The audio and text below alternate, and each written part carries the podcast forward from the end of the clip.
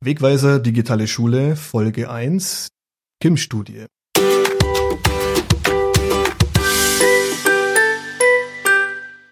Hallo und herzlich willkommen zum Podcast Wegweiser Digitale Schule. Mein Name ist Tobias Frischholz und heute bei mir zu Gast Florian Emrich. Hallo Florian.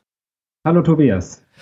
Ja, ähm, ich möchte ganz kurz noch ein paar Worte verlieren zu dem Podcast an sich, denn das ist heute ein Debüt für mich. Das ist der allererste Podcast, den wir heute anbieten. Wegweiser Digitale Schule gibt es ja als Printausgabe und unsere Leser wissen auch, dass es auch unter wegweiser-digitale-schule.de ähm, das Portal gibt mit Zusatzextras wie Videos oder PowerPoint-Präsentationen, fertige ähm, fertige äh, Formulare auch.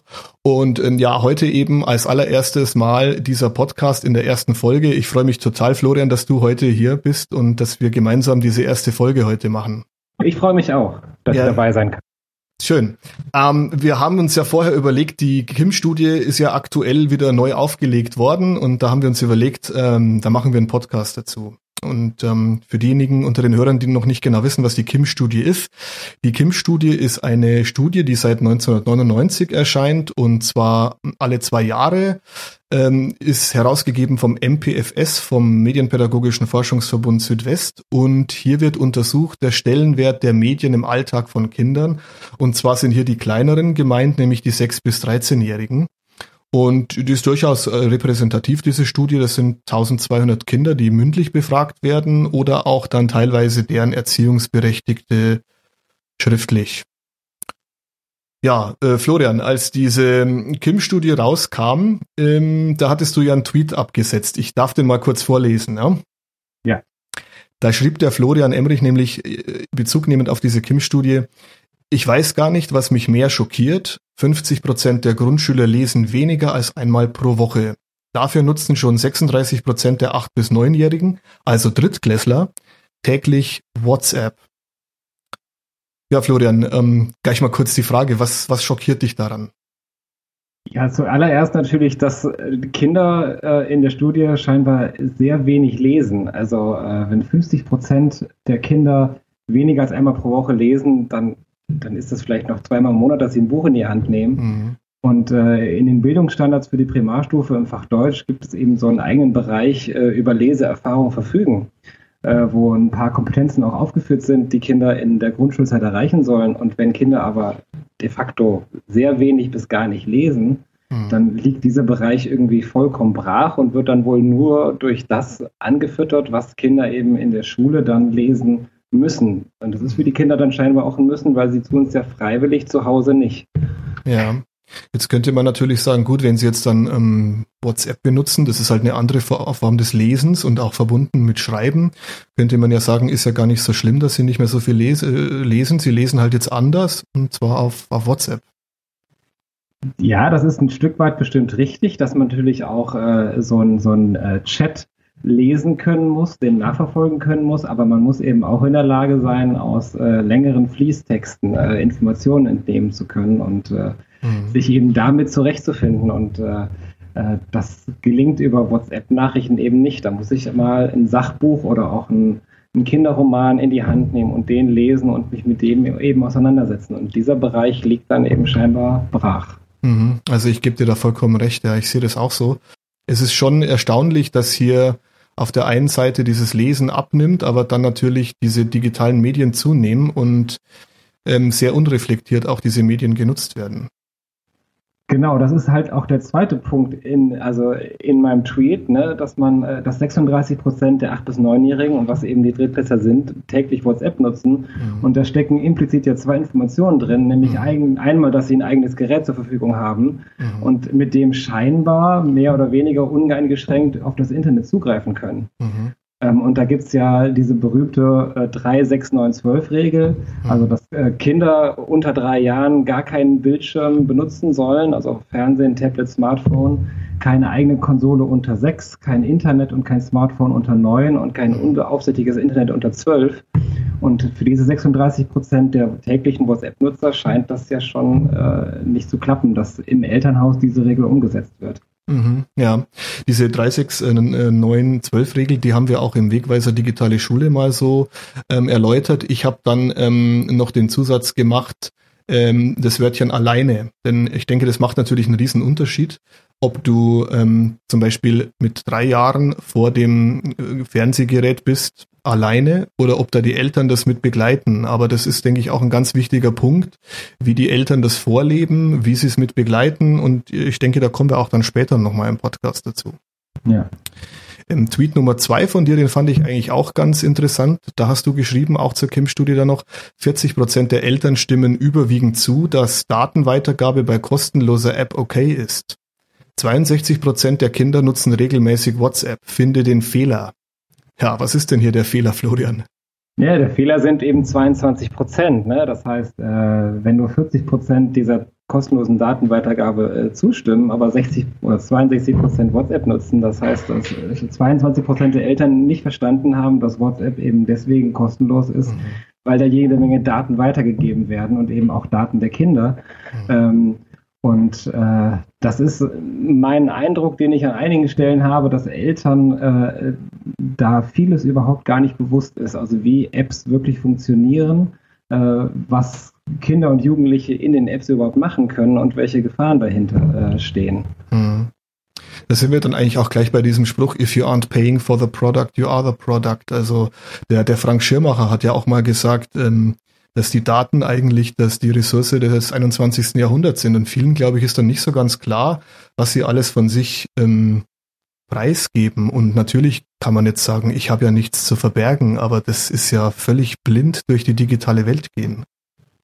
Ja, genau. Und ich meine, das, das, einzelne Datum ist vielleicht noch gar nicht so interessant, ne? aber es ist ja dann das, was man so als Big Data bezeichnet. Die mhm. Summe der Daten, die macht dann eben die mich doch äh, ziemlich durchschaubar macht. Ne? Mhm. Und äh, man weiß ja nie, in wessen Händen die Daten dann vielleicht doch irgendwann äh, landen könnten. Ne? Mhm. Jetzt gibt es sicherlich Eltern, ähm, die da die Kinder ganz wunderbar begleiten und auch gute Vorbilder sind, aber es gibt natürlich auch die Eltern, die Eltern, die ihre Kinder da alleine lassen, weil sie das einfach nicht leisten können oder auch nicht leisten wollen dann wird der, der Schule immer schnell der Ball zugespielt. Na, dann muss Schule sich darum kümmern. Und natürlich ist es richtig, dass wir uns als Schule auch den digitalen Medien natürlich annehmen müssen.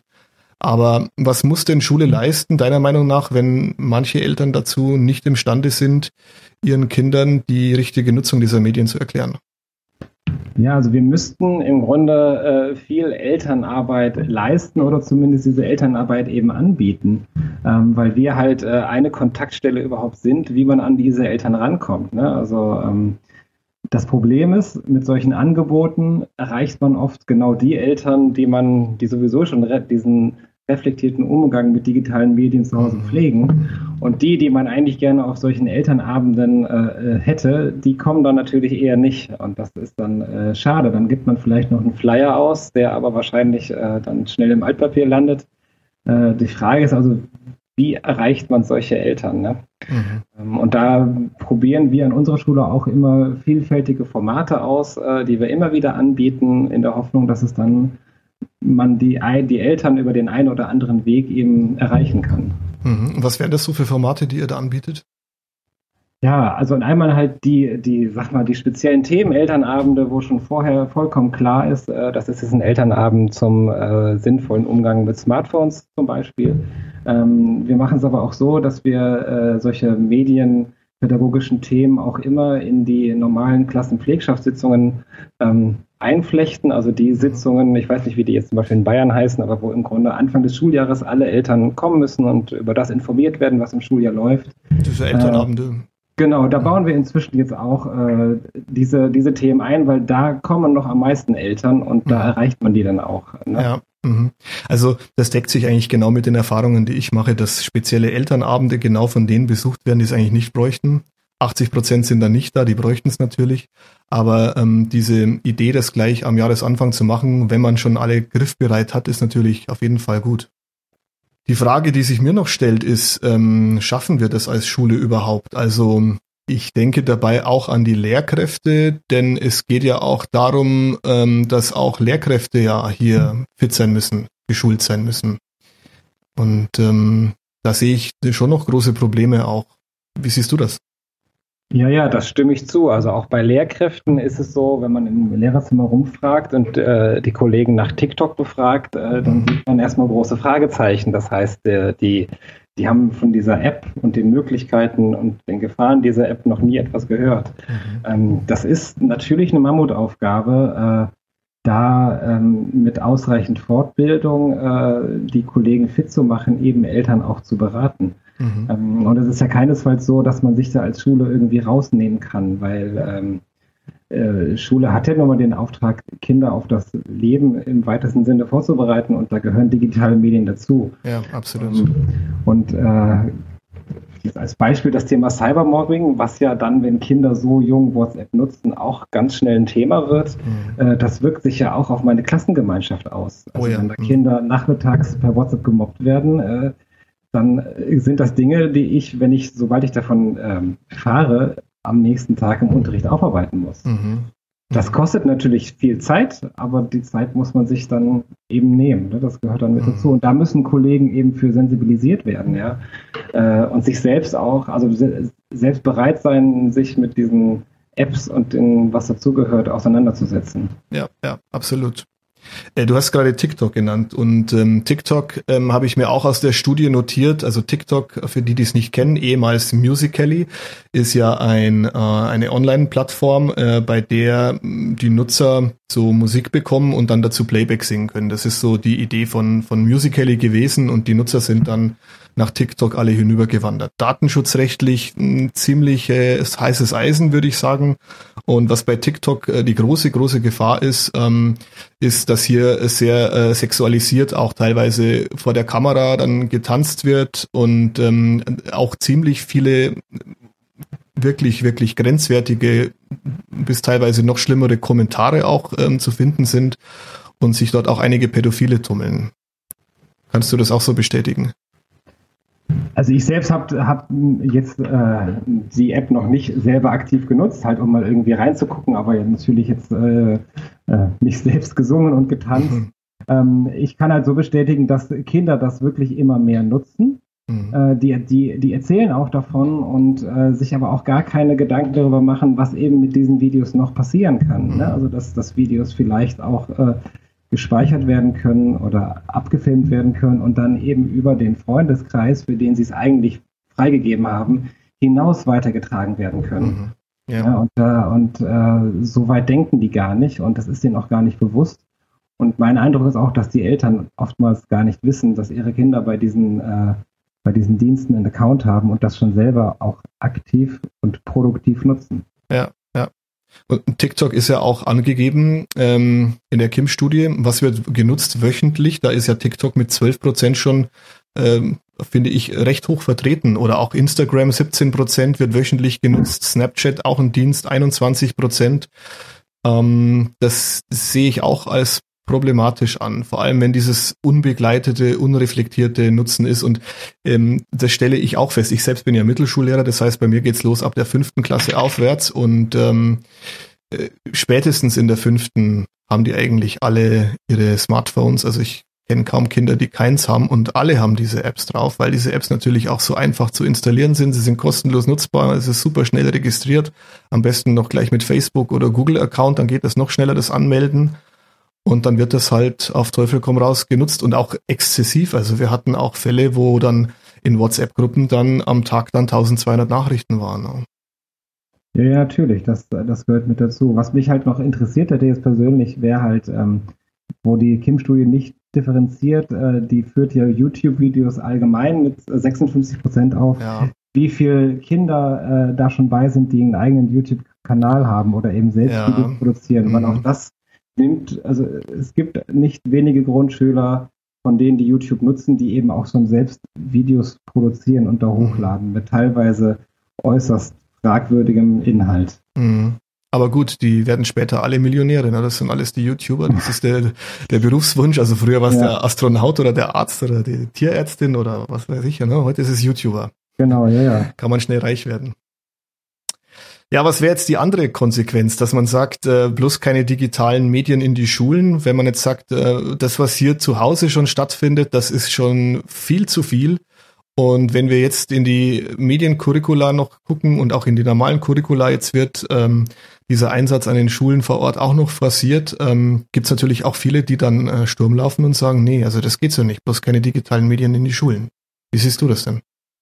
Ja, ich meine, damit löse ich ja keine Probleme, indem ich äh, Dinge dann aus Schule raushalte, sondern ich muss ja gerade, äh, wenn ich weiß, dass Kinder privat immer früher damit in Kontakt treten und äh, auch natürlich im späteren Leben äh, das ein ganz zentrales Element sein wird, mhm. muss ich sie ja ähm, dazu befähigen, äh, das Ganze zu, zu nutzen. Ja? Also nur weil es ähm, äh, auch schlechte Bücher gibt und Bücher mit fragwürdigem Inhalt und auch Bücher mit jugendgefährdendem Inhalt, äh, werde ich ja das Lesen nicht aus der Schule raushalten. Mhm. Sondern ich muss Kinder dazu befähigen, äh, die Dinge sinnvoll zu nutzen und äh, Dinge einzuschätzen und ähm, ja, auf die Gefahren und Risiken hinweisen, äh, Möglichkeiten fürs Lernen rausstellen und deswegen sind die ein ganz wichtiger Baustein eben für die Schule.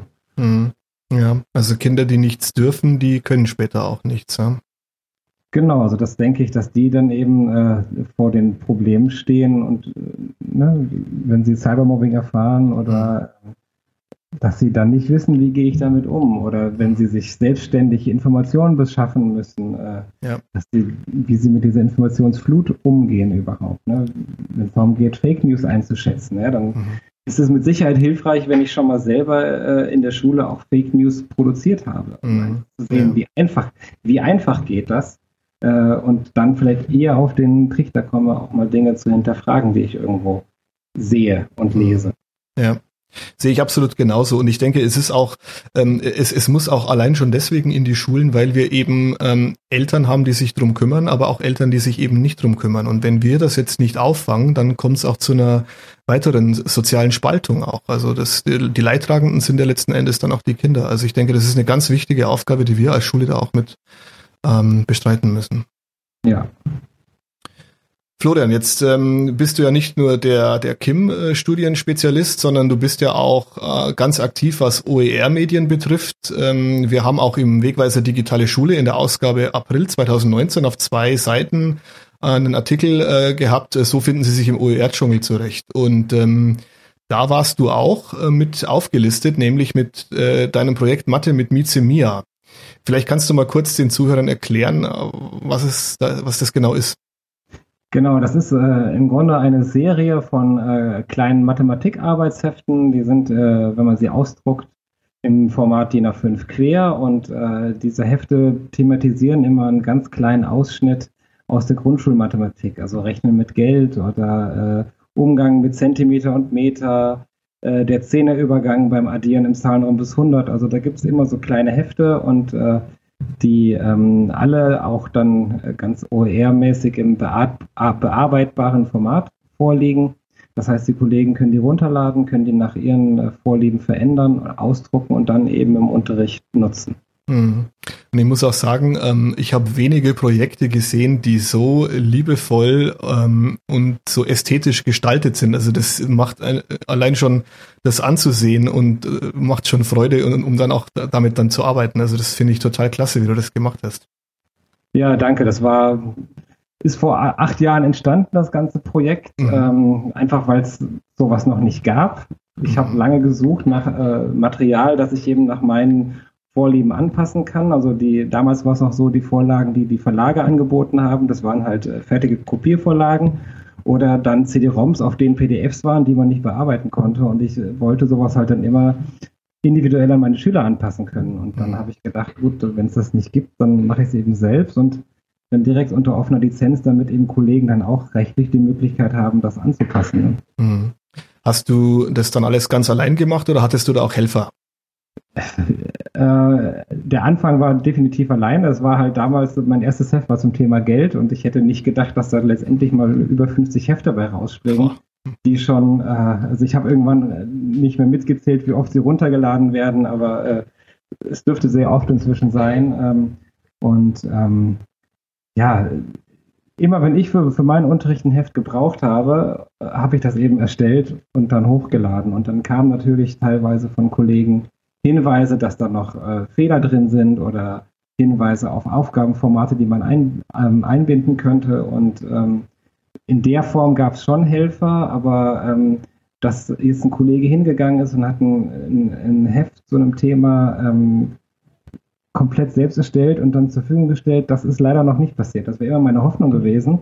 Mhm. Ähm, aber dazu ist es leider noch nicht gekommen.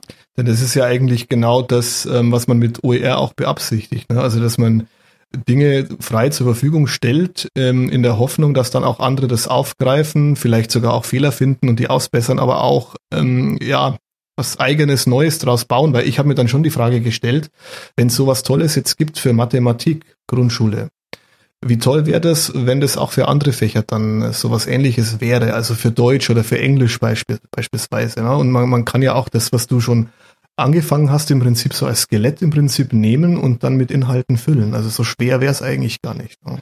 Nee, das, das ist nicht schwer, aber ähm, ja, mein Eindruck ist, dass, dass, dass ähm, es derzeit auch noch sehr leicht ist, mit selbst erstelltem Material äh, doch den einen oder anderen Euro zu verdienen im Internet. Mhm.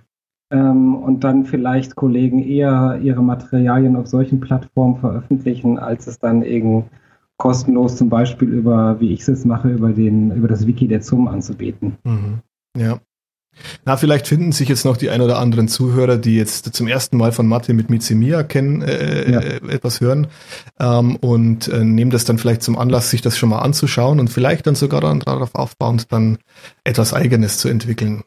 Das wäre auf jeden Fall schön, wenn das äh, noch weiter Früchte tragen würde. Mhm. Okay, ähm, Florian, ich, äh, ach so, be bevor, bevor wir uns dann verabschieden, äh, was noch ganz wichtig ist. Ähm, der Florian ist natürlich auf Twitter. Wir haben ja heute die beiden Tweets schon zitiert. Möchtest du kurz noch deinen Twitter-Namen sagen, damit die Hörer dich dort auch finden können? Genau, bei Twitter bin ich der Bingenberger. Der Bingenberger. Das äh, liegt daran, weil du kommst aus ähm, Bad Hennef, ja? Aus Hennef, genau. Aus Hennef, die, die, die Straße, in der ich wohne, heißt Bingenberg. Und als ich mich damals bei Twitter angemeldet habe, hätte ich nie gedacht, dass ich dieses, diesen Dienst irgendwie lange und intensiv nutze und habe dann das Erstbeste genommen, was mir eingefallen ist. Ja, ist doch super. Das ist ja. ein guter Name. also den, den merken wir uns am besten dem Bingenberger folgen. Denn ähm, ja, du machst immer auch sehr gute Beiträge auf Twitter und ich folgte schon eine Zeit und ähm, haben gedacht, das ist jetzt genau derjenige, den ich brauche für die allererste Folge vom Podcast Wegweise Digitale Schule. Hat mir auf jeden Fall total Spaß gemacht, heute mit dir diese erste Folge zu machen. Ja, danke mir auch. War so eine Freude. Und auch danke an die Zuhörer fürs Zuhören und äh, wir werden dann im nächsten Monat mit der nächsten Ausgabe des Wegweiser Digitale Schule dann den nächsten Podcast präsentieren. Machen Sie es gut und äh, tschüss Florian, danke. Ja, tschüss.